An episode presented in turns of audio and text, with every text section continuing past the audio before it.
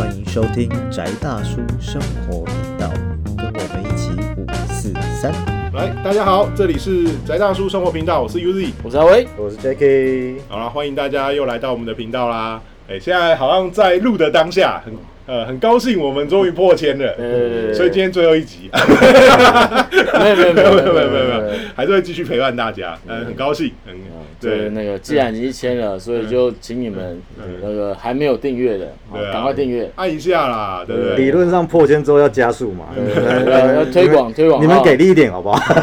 有有有加速，有加速，因为那个 YouTube 的机制是你破千以后，好像听说他会主动帮你推啦。嗯对啊，对，现在现在习惯骂观众，听不懂是你们的问题不，要这样的。没有订阅也是你们的问题。对没有订阅，我相信你是吃亏了。对啊，因为我们开始有啦，有一些那个以前比较没有接触到的朋友给我们一些回馈啊，说当然这地狱般的制作品质是一回事，但是内容我相信是听完之后会有一点收获跟所得或者是感触的。对啊，哦这至少内容是干货，对啊内容是干货。对对。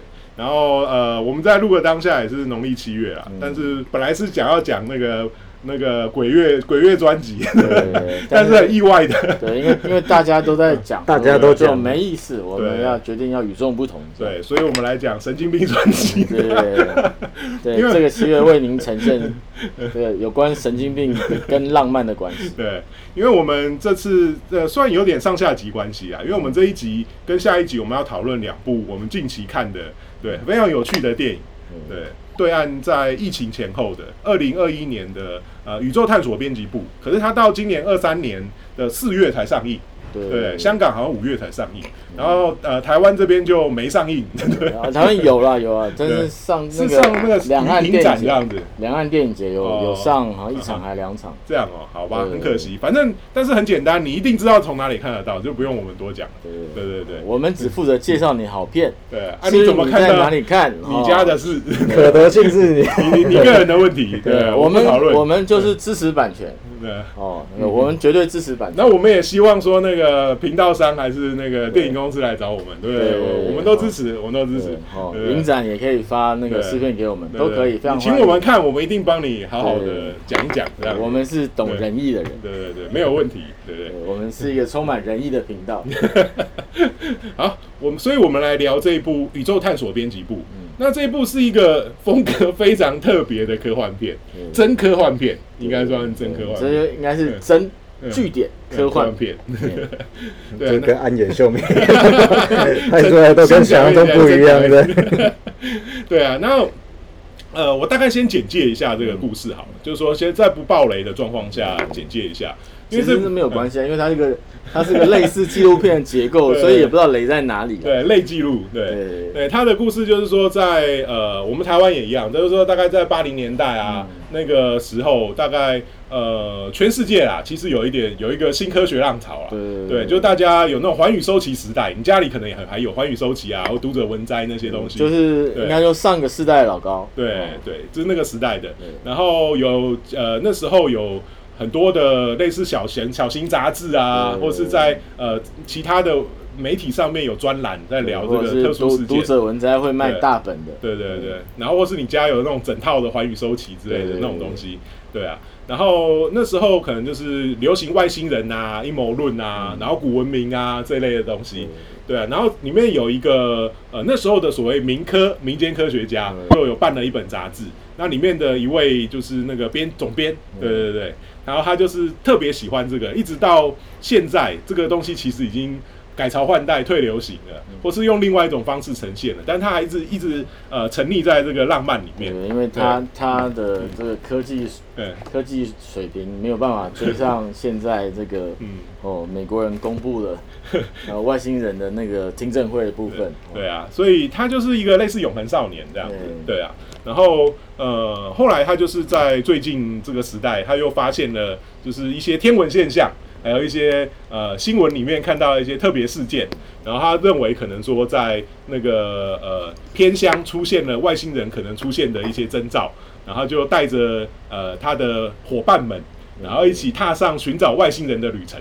对，采访旅程，对这样的故事，对，他的编编辑部的成员，对还有外包，重点是还有外包，对，还有他的好伙伴，对，还有志工，对，志工，对对啊，一起去这样子。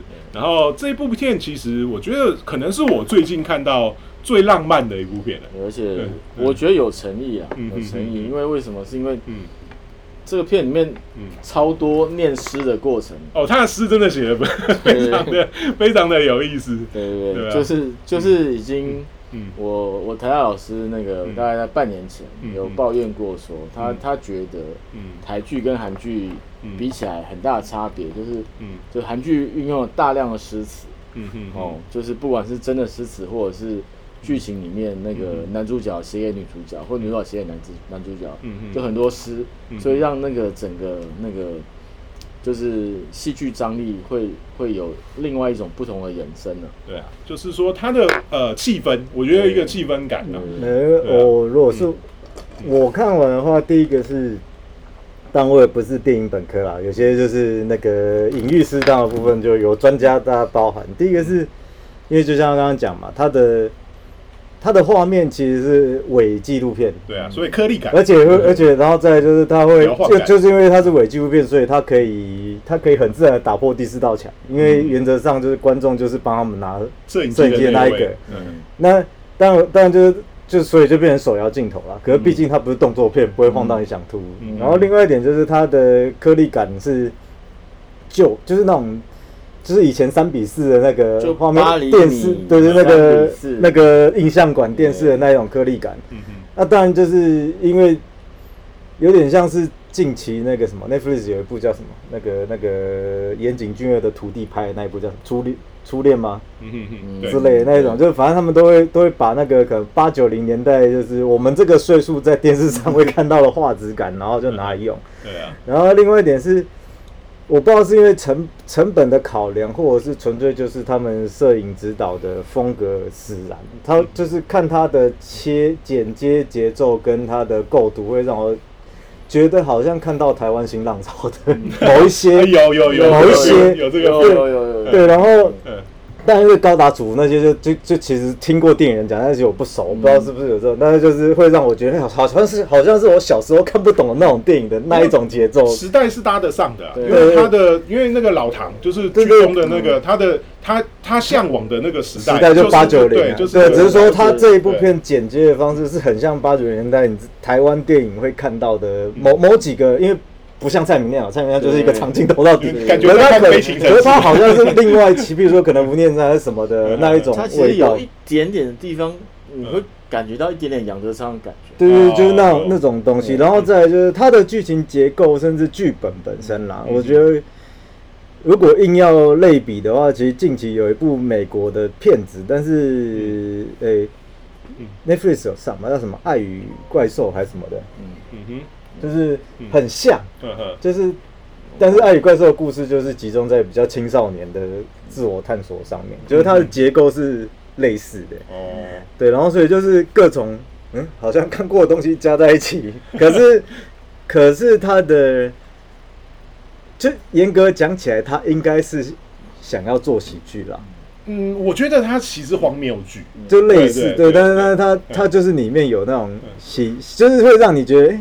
该笑吗？有点好笑，但但是笑好像现在笑出来。又有点 对，又有点感伤还是之类的那种，就是味道，应该是这样讲，就是嗯呃，应该是应该从旁旁观者的角度去看的话，就是说，如果你有一个邻居嗯哼哼，哦，一个大爷，他已经嗯。五六十岁了，然后嗯他还在相信外星人，或者他相信圣诞老人，相信有这些东西，对对对尼斯然后湖水怪，对，然后他 他自己相信就算，他还推广，对啊，还办杂志，对，然后还鼓吹了那个邻居这 对个投资他，对啊，哦，然后他一辈子穷途潦倒，他什么也不在乎，就是这就是看他就那个。坚持，就是对我们台湾有追飞碟的很多也是，对对对对嗯对，嗯。嗯，然后应该是这样讲，就是说，嗯。就是我我真的觉得，就是他他在彰显一种那个嗯，男性的浪漫啊。对对哦，那这个这个这个应该没有到直男癌的程度啊，虽然说你如果坚持下去的话，你还是得了直男癌了。对啊，不过里面有一位那个另外一个角色，就是秦大姐啊。对对对。对，她就是那个在剧中担任那个吐槽役。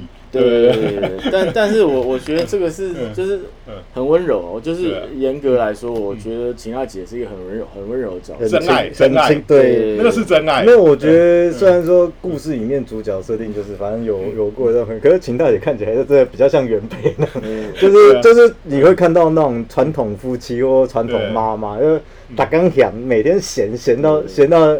可是真的有事情会停的，好像也也就是他。然后老公做蠢事，他会在旁边跟着，一边一边跟着一边骂，但是会跟着去做这样。就是就是这种很很温馨的感觉。嗯嗯嗯。然后这个片子就是它的浪漫的程度，我觉得提升很多，因为它不是一个堂吉诃德式的说一个嗯一个人他他就他就是拿着雨伞，然后当成他的标枪，然后要去冲那个红色怪物这种事情。嗯，对，他还是有一个一个温柔的包袱，就是他那个铠甲是像齐娜姐这样，嗯，就那种你不要，好像里面哦，然后那这个应该不算破梗吧？就是哦，他们中途有找一个外星人尸体，有一个人拥有外星人的尸体，哦。那这个是这个东西，其实就是呃，就因为我想台湾大家可能不知道，那么在。在对面的地方的时候，那个这是真实发生的事件哦，就是听起来会很北蓝的新闻。对对对，然后就是那个那个地方有个农民哦，然后他有一天声称说他去电鱼的时候，嗯，哦，除了捞电到鱼，然后捞起一个外星人尸体，他不小心把外星人电死了，哦，然后电死外星人怎么办呢？然后就捡回来买一个冰箱，把外星人冰在这个冰箱里面，嗯。哦，然后就是就是跟大家讲说，我我有一个，我有一个那个，我弄到一个外星人，然后他现在尸体在我这边，然后想看给钱，对，收票，哦，就叫宇宙公宇宙功德箱，对对对，对，然后在在这个我纪录片里面就有有这一段哈，哦，那但是就是这还是非常浪漫啦，哦，就是说。而且宇宙功能箱投入的金额是五百二。对啊，你只要能够捐献五百二十元，你就能够理解外星人的秘密。对，你就能够看到外星人。对，然后还能拿到 拿到一个珍贵的 带外星人的腿骨。对，然后送你一个外星人腿骨。对，因为你是唯一一个愿意真心付出的人。对啊。我觉得大家在那时候都充满一种感动，连那个真拿到那个五二零的那个，居然有人愿意，真有人真的有人相信啊！对，哦，就是他，就是他本来以为可能这个是他，他催眠他自己，但没有想到竟然有人真的愿意为了他做这个那个橡胶 外星人，然后付出五百二十块人民币。哦，然后就就就这样哦，那秦大姐因为这样就。差不多，嗯对，就像一个原配一样的，想要把 老唐干掉。不过真的是很原配啊，因为他就是开一个眼镜店，然后就在支持那个老唐在做这些蠢事，这样就是自己好好开眼镜店不好嘛？老唐说你可以把它做成望远镜，好，但以后家家户户都会有望远镜，你要看宇宙，大家都会看仰望星空，所以这是为了。没有，因为我们师兄有人在做天王望远镜，大家不会那个智商。所以我们应该推荐他看这个。对，应该今天应该找他来的。没有，就就欢迎他成为 sponsor，我们会把那个望远镜的网址，我们他的那个网站跟他的公司，我们高品质而且很负责哈，真的真的。如果你想要看看有没有外星，可以找那个红。对，而且像刚刚，因为我们其实，在录影前有聊嘛，就是他的风，他的。因为像我们刚刚觉得他很戏虐的桥段，然后可是我也不知道这个是，这可能威哥呃威哥会比较熟啦，就是到底像这种剧本的东西是他本来就撰写，还是说譬如说他在过程之中会有其他激荡，然后就会变成别的东西？因为这一部戏刚像刚我们觉得是笑点的东西，然后我会觉得该不该笑的原因是因为他其实都没有讲死，嗯，对，就是那颗外星人真的是假的吗？因为因为他不是拿到那外星人腿，反正就爆了就没有差嘛。不是拿到外星人腿骨嘛？然后农民说：“哦，这个可能这个外星人是什么年纪很轻，所以这个腿骨呢还会长。对，今天看比之前长一点。那当然，另外的话，哎，结果他的身边的，因为然后他们就带着这个腿骨，就就一路就是继续旅程嘛，继续走，对啊。然后结果他的同伙里面也有人说，哎，为什么这个腿骨看起来好像变长了？然后，但是这中间就比如说他可能不小心有碰到有尝到什么置换药物啊，或者大家都很辛苦啊，就到底这个是这个到底是是幻觉呢，还是他现实界真的呢？就是他们故意就是在这些。埋了一些梗，然后故意让你模糊，就你觉得他的想法很可笑，可是后面一直不断的有有补助的资讯或是对话告诉你，哎，这个现象有在发生哦，还是什么？而且真的，说实话，到最后五分钟的时候，那根腿骨真的真的变长了，超长，像他其实是比喻那个西游记。对，可是最后五分钟就像我讲，因为他不是说他吃了蘑菇。对 对对对，而且像像这部像刚刚。小那个 U Z 有讲，就是他叫像《西游记》啊，因为他的英文片名就叫《Journey to the West》嘛，就《西游记》，而且再就是他的他的影片过程之，他的片子过程之中，常常有《西游记》的人物。对，比如说他一开始去那个精神病院，他是去做讲座的，然后可能因为精神病院他有安排那个娱乐节目，对对对，然后。就是他走进去的时候，因为因为剧他们故意的吧，我在猜想，那应该是某种影影像语言。嗯，就是他进到精神病院，就第一个看到是一群《西游记》的人物，对，他们在《西游记》画。你是在说这里面的精神病院的，比如说病患或者是就是住户，他们扮成了《西游记》的人，还是你自己有精神病，所以你看到了一个精神病幻象？还是然后后来说，哦，这个是那个呃，就是精神。精神医医疗所他们安排的节目，可是这是真的吗？这真的是节目吗？还是说，是就反正他所有的东西就是在非常的魔幻，现实跟脑袋还有跟某种程度上穿插，然后一下让你觉得说，看这个超北齐的，不可能是真的吧？后来就会跟你说，这个应该是真的，就一直在玩这个，嗯，这个让你认知上的这种，这我我觉得模糊地带，我觉得这真的就是西国的那个影像乐趣了，嗯嗯，因为。有些东西不能明说，他们要过，他们要过审，所以就会一切就会变成这样子，蒙蒙飘飘哎。呃，其实这部片很像，就是找外星人版的大佛普拉斯啊，你可以用这个角度来看这部片。对对对，然后。然后你说它是科幻，其实它科幻就就是我们一开始我做的，可它的科幻皮超薄，薄到一个不行。没有啦，因为因为像像一开始的，我我只能说这有科幻精神。对对，一开始讲是科幻，因为就像我很喜欢沙丘，根本就是神棍小说，它不是科幻小说，但是它被归在科幻小说，就是因为一开始主角是一个赌性。就是他虽然说他要找外星人，嗯，可是他的路径一直都是我笃信科学，对。然后盖革计数器用几十年换大电池。我觉得他讲那句真的，我觉得好浪漫。就是说，我们现在看到电视上的雪花，它不是普通的雪花，对，它是宇宙诞生的余晖。对对对。可是我其实超喜欢那一段的，我那一段我觉得是真的，就是很有趣啊，而且他讲的是不，是是科学里面对，有部分是真的事实，可是。我觉得很有趣的点是他后来到那个马什么村，就是到他要他们要寻找烧草村的时候，然后去找到那个孙孙一通。这个是他的编剧王一统，对，他同同时也是他的编剧。对，然后第一个是很好笑，就这个角色头上一直都会带着一个锅，呃，铝锅，铝锅嘛。可是我们讲说《西游记》里面哪个角色的头上一直有东西？孙悟空嘛，对对，然后所以，然后再来就是，呃，就是。所以那个孙一东后来也拿了那根腿骨嘛，变长变长的腿骨嘛，然后所以他的角色隐喻其实就很明显。就是《西游记》啊。然后再来就是，他孙一通跟他对话的时候，他有孙一通在学校，就这个像孙悟空一样的角色，跟就是跟这个主角一对一对话的时候，讲了讲了一件事情，就是他在学校上课，哦，上语文课跟上语文课，他觉得语文课老师不行，然后他讲了一个很有趣的事，数学这个东西太绝对了。嗯，然后呢，然后就是，嗯，它是一个很精确的语言，对，很精确，但是太绝对，可是太绝对就是没有可能性，对。然后，可是主角在找可能性，嗯所以我觉得在这一段对话，可能他们我或我是我自己蓝色窗帘，然后可能在藏一些哲思，或者是刚好是对方现在喜欢，就是就是。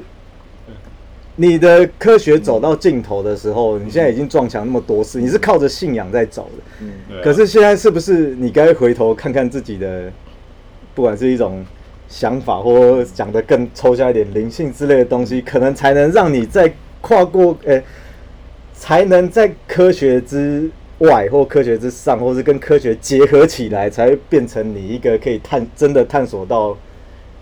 探索到别的世界的一个状态，所以他后面也提到说，我们走到了宇宙的边缘，对，所以可以往前走，我就只能留在这里。所以，所以像主角后面他的结，其实也没有算爆，也不算暴雷，反正直接讲，就是主角在结尾的时候，他写诗的，对，他在写诗，就是你可能有一些东西是必须透过一种。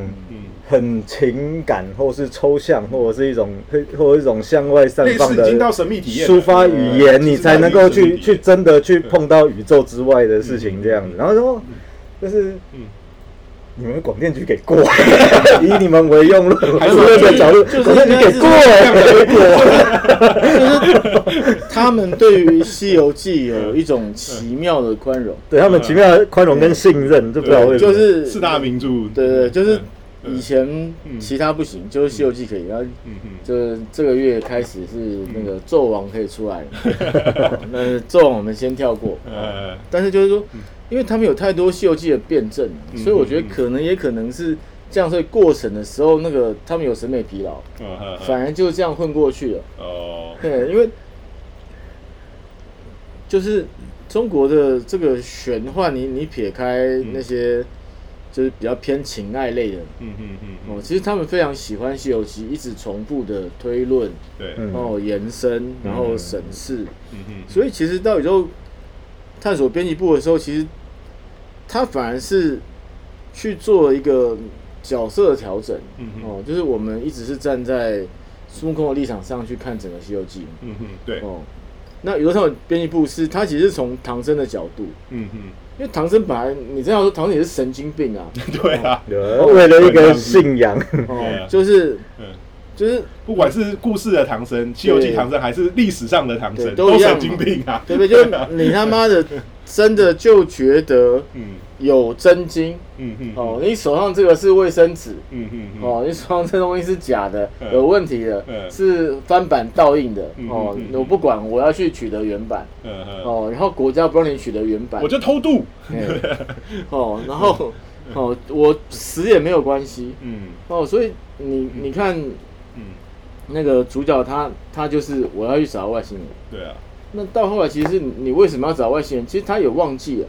呃，他中间有一段时间，他他其实有提到，所以问的为什么我想要问外星人那个问题，对对对对，但是到后面孙悟空就给了一个，到后面都不是重点。但是因为我我我我觉得这个是这个这个剧的这个不能爆的雷啊，我们就先不要爆，希望大家看，因为它真的是一个很奇妙的片子。嗯嗯嗯。哦，就是你分段看，我觉得也 OK。嗯嗯。哦，然后一次把它看完也很 OK。嗯嗯。哦，但是重点就是，嗯。就是为什么要用情感去超越数学？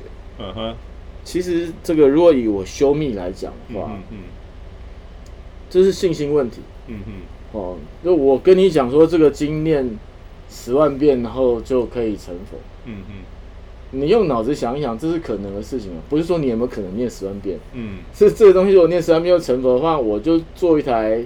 念佛机，这可以验证。没有，我就做一台，做一台念佛机嘛。我他妈给他放十万遍，对不对？我可以让他加速，对，让他在三年之内把这部经十万遍念完。然后，那他会消失吗？还是念佛机就 成佛？念佛机成佛吗？对不对？念念佛机今天会发出白毫光，还是什么什么上大光明？哦，然后我看到就忍不住下跪，然后就请赐予我智慧。会发生这种事吗？不会啊。嗯嗯，对不对？但是。对不对？人的脑子需要一个一个数字，嗯嗯嗯嗯。但是你支撑你到达那个数字的，其实其实就是感情。对，呃，所以我觉得，嗯，就是我只能说，这个王王一通是一个很可怕的编剧，就是他他诗好像都他写的，对对，就是就是他。我觉得他他的脑子很清楚啦，他有感觉到一些，嗯，其实，在一个充满了限制跟压迫环境底下，嗯，人还是可以自由的。其实，我觉得这部片很很惊喜的东西是，嗯，他看起来超压抑，嗯，可最后很自由，嗯嗯，而且他最后告诉你什么是自由，嗯嗯嗯，对，而且不是一个给你一个标准答案，嗯，哦，那当然，我最喜欢的是它中间的那个结论。嗯，但是为了避免暴雷，你还是要自己去看。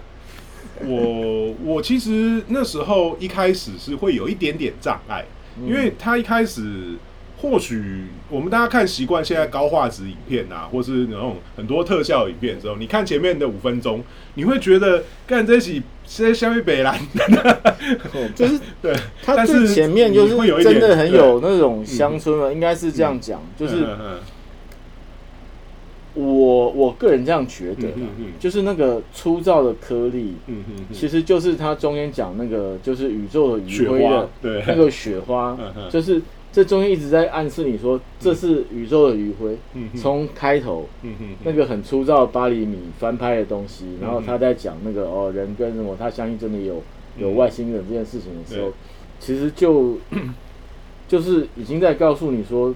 它就是宇宙的一个余晖的结论，嗯哦，就是这一刻宇宙余晖，嗯，降临在这个主角身上的时候，然后哎，其实画面上一直告诉你这个，对啊，他后来也是想说，我们要继续的努力的活下去，然后因为我们写的就是宇宙之诗这样的东西，对啊，总有一天你会看懂，对啊，对，所以，嗯，所以这一部片应该是，但。呃，这么说好了啦，我立场通常很少看，但是这部我觉得值得看的几个原因啦。但第一个，第一个是很单纯，就只是说娱乐性好，娱乐性是因为，嗯。很久，你确定他他对于我们一般的观众会有娱乐性？没有，我觉得说，就它里面那些穿那些穿插的小笑点，然后以及它的节奏是顺畅的，而且他我觉得他他给我的感觉是可爱，对，就是就是就是，所以就很为什么会觉得有这种新浪潮的味道，也是因为讲白了就是，呃，他好好说故事，好好说故事的一个原因是因为他有个好故事，是这是其中一个主因之一，另外一个原因通常就是因为。他们成本不高，他们没有办法做太多太花俏或者是太太喧宾夺主的事情，所以你只能用一个很扎实的方式把故事讲好。所以这个东西在我因为呃最近刚好有一个叫什么亚当迪佛吧，虽然说他自己的片子不是很好，但是他受访的时候就说，好莱坞现在没有办法拍浪漫喜剧，因为浪漫喜剧的不管是他的 T A 还是他的这种成本结构，还是他的投资投资状态都。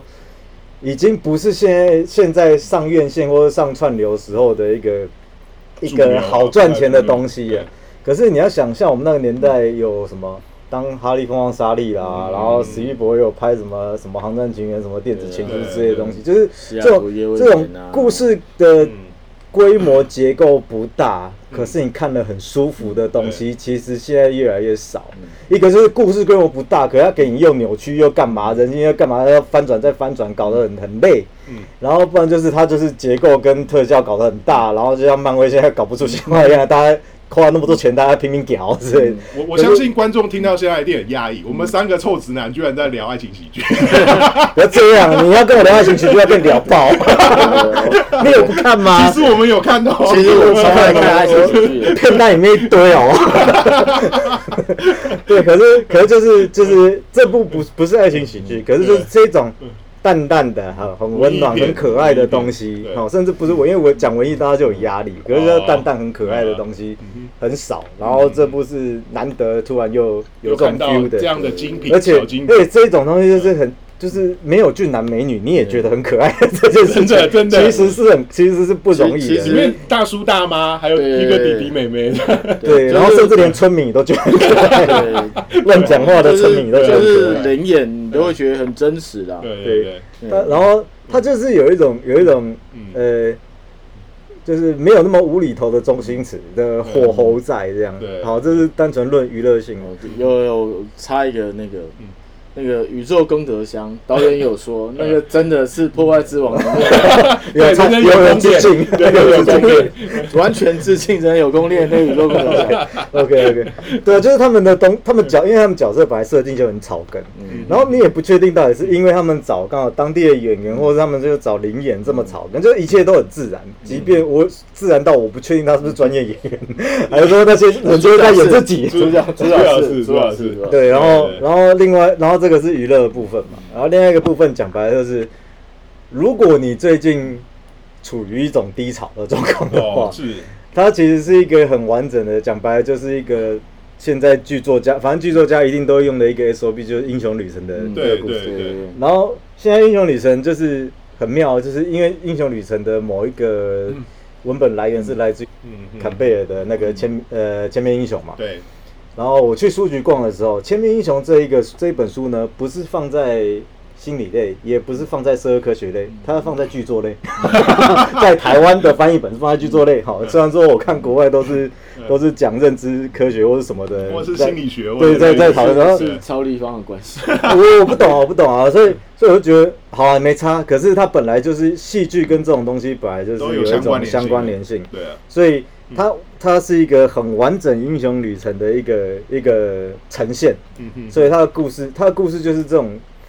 明明就是很 SOP 的起承转合，可是它中间安排又有又有相对的娱乐性，然后或者是或者是一些感性的部分，让它又有一些哲学的部分，让它包裹之后不会让你觉得说啊老掉牙这样。嗯嗯。然后再来就是我们之前有讨论嘛，这部片其实与其说它科幻，它比较像是魔幻写实。魔幻写实。对。那其实，在魔幻写实之前，我是看到一半说。你在拍科幻吗？你骗我！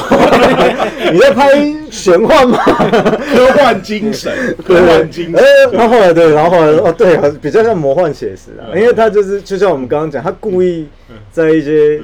实际资讯面，骨头到底有没有变长这件事情玩弄你，玩弄是真科幻片，真科幻片。到底这个人有没有接收到讯息没？然后，然后，然后他也就就是故意前面弄得好像讲，到底石狮子里面的那颗那颗球是怎么出来的？是不是村民在唬烂你？每一个村民看起来都像在唬烂你。为什么？为什么当麻雀降落在石狮子身上的时候，我们就能够开始出发去找？对，或者是那只驴子到底 到底去哪里了？对，像驴子也是一个很有趣。的一个一个一个安排，这样就是它甚至对应的，对应的主角的状况，就是一开始电视为什么就是你你有时候需要一些不是真相，但是是目的的东西让你往前进，可是走到了一个部分的时候，他就到那里了，那剩下那一段路要怎么走之类，反正就是有一些嗯。很有趣的一比喻啦，但是我不确定我所感受到的比喻是不是编导本来要做的事情，而且再就是可能编导也没有要限制你的解释，对，好让就大家看到了就。你觉得是就是了吧？因为它是一部诗啊，这部片比更比起其他的作品，文学更像诗啊。对，它其实它其实这个真的很像一个文学小品嘛。对，对，所以所以它是我本来担心看起来会有点压力啦。嗯嗯因为毕竟是一个中年男子，失忆的中年男子，对主角是有点想投射，又不太像，没有那么失忆，不不不不是。而且重点是他他他的生活环境太太悲苦了。对，对。对，所以，所以，但是你看到一个，就某种像 Uzi 有讲嘛，他是一个那个万 万年少年，永恒少年，永恒少年。但是最后是不是长大？是啦，就是他也是一种长大的过程，只是长大的 timing 来的比较晚，这样子。对啊，然后所以是状也比较奇特。对，所以是个很温馨、很感人的片子，就是明明就是呃。尤其像那个，我是被 Uzi 误导，他就跟我说有科幻精神，然后看看干三小，不是，嗯，有点感人哎，这不对吧？那什么鬼？你以为科幻一定要像那个漫威那样？还是没有至少不用说艾希莫夫之类的吧？不是哦，科幻也可以很诗意啊。对，它是一个充满诗意的科幻片。对啊，对啊，所以所以就嗯。其实我舒服我另外很建议大家上网把他所有的海报找出来看哦。其实他的每一张海报都非常可爱。嗯嗯嗯嗯嗯。对，就是因为台湾没有上片的关系，所以拿不到 Fire。哦，不然的话，应该是非常值得收藏的一整套东西。可惜啊，我不知道是，反正我们现在的环境，你也很越来越难看到对岸的电影了。如果是香港还可以啊，但是对岸的就越来越难。我是觉得。嗯，可惜，对，对，我们还好啦，还好，运运气好，我们找到了这部片，然后介绍给你。对，如果你很喜欢类似大佛普拉斯或同学麦亚斯那种东西，然后但是会有一个很温馨可爱的结局，对，跟他们不一样的部分。而且，如果你喜欢吃，对，嗯，我觉得你喜欢诗就可以看，就可以，真的可以，对，所以非常推荐。喜欢诗的人看的电影。嗯嗯嗯。好，那这部片我们就推荐给大家。然后这是什么神经病系列上集？对，我们下集继续会讨论。下集有另外的神经病给大家。对，所以好，感谢大家。我们这里是宅大叔生活频道，我是 Uzi，我是阿威，我是 Jacky。好，我们下期再见，谢谢大家，拜拜。